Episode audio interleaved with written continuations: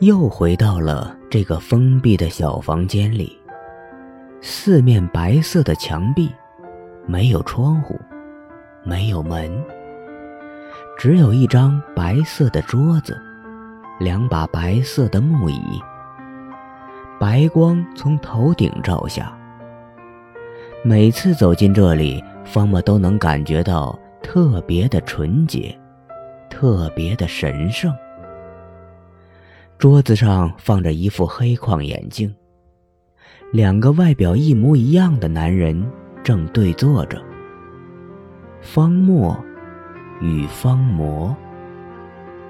方墨给方魔设置的行为习惯已经被方魔剔除。正如之前方魔所说，无论在哪里，在谁的世界还是真实世界，没有了这副黑框眼镜。谁能区分他俩呢？这正是方墨这次来的目的。早在一九二三年，弗洛伊德就在《自我与本我》中提出，人格是由本我、自我和超我组成的学说。其中，本我是由位于潜意识中的本能、冲动。欲望构成的，是人格的生物面，遵循快乐原则；而自我介于本我与外部世界之间，是人格的心里面。自我的作用是，一方面能使个体意识到其认识能力，另一方面，是个体为了适应现实。而对本我加以束缚和压抑，遵循的是现实原则；而超我是人格的社会面，是道德化的自我，由良心和自我理想组成。超我的力量是指导自我、限制本我、遵循理想原则。对于本我和自我的关系。弗洛伊德有这样一个比喻：本我是马，自我是马车夫。马是驱动力，马车夫给马指方向。自我要驾驭本我，但马可能不听话，二者就会僵持不下，直到一方屈服。对此，弗洛伊德还有一句名言。本我过去在哪里？自我即应在哪里？自我又像一个受气包，处在三个暴君的夹缝里：外部世界、超我和本我，努力调节三者之间相互冲突的要求。弗洛伊德认为，只有三个我和睦相处，保持平衡。人才会健康发展，而三者吵架的时候，人有时会怀疑，这一个我是不是我？或者内心有不同的声音在对话。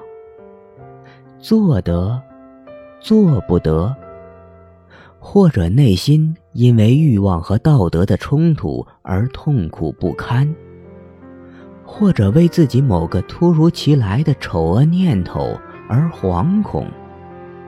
这种状况如果持续的久了，或者冲突的比较严重，人格就会产生异常。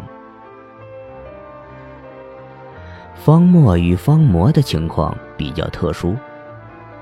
方墨本身是马，也是马车夫，但又多了另外一个马车夫。方魔由方墨创造并允许可以驾驭方墨的马车夫，那是很久以前的事情了。那时他还是个大学生，刚刚接触心理学，刚刚学会催眠。他遭遇了一个严重的困扰，他很容易被病人或者他人的主观思想。或者情绪所感动，自动融入他人的价值观中。几次跟着导师帮助分析、治疗病人的病情时，均差点把病人带向更阴暗的深渊。他太感性了，情感太过于丰富，很容易觉察到他人的感情微妙的变化，也容易融入他人的情感中迷失自己。这是他的优势。也是他的劣势。在催眠的过程中，他的这种状态相当危险，容易在催眠病人的时候自动被病人的描述反向催眠。他需要一个一直保持理性的人，在必要的时候纠正他的方向。而这个时候，方魔就被创造了出来。他与方魔相互转化，有了第一次合作，就有了第二次合作。直到现在，方魔摘下眼镜的时候，他已经控制不住方魔了。他与方魔的关系不同于林鹏与林子豪。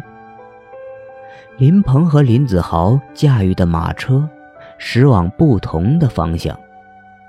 而他们的马车驶向同一个方向。问题是，谁驾驶的更好？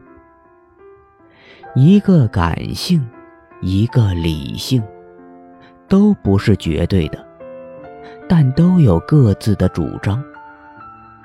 每个人的身上其实都能隐藏着第二个人格，住着另外一个自己。任何人的性格。都有两面性，只是多少程度不一样。有的人把这个自己隐藏在了心里，对待一件事情往往心口不一；有的人一旦进入某种状态，动作与语言就会大相径庭。可很少有人去追究这些细微的变化。方墨与方魔不一样。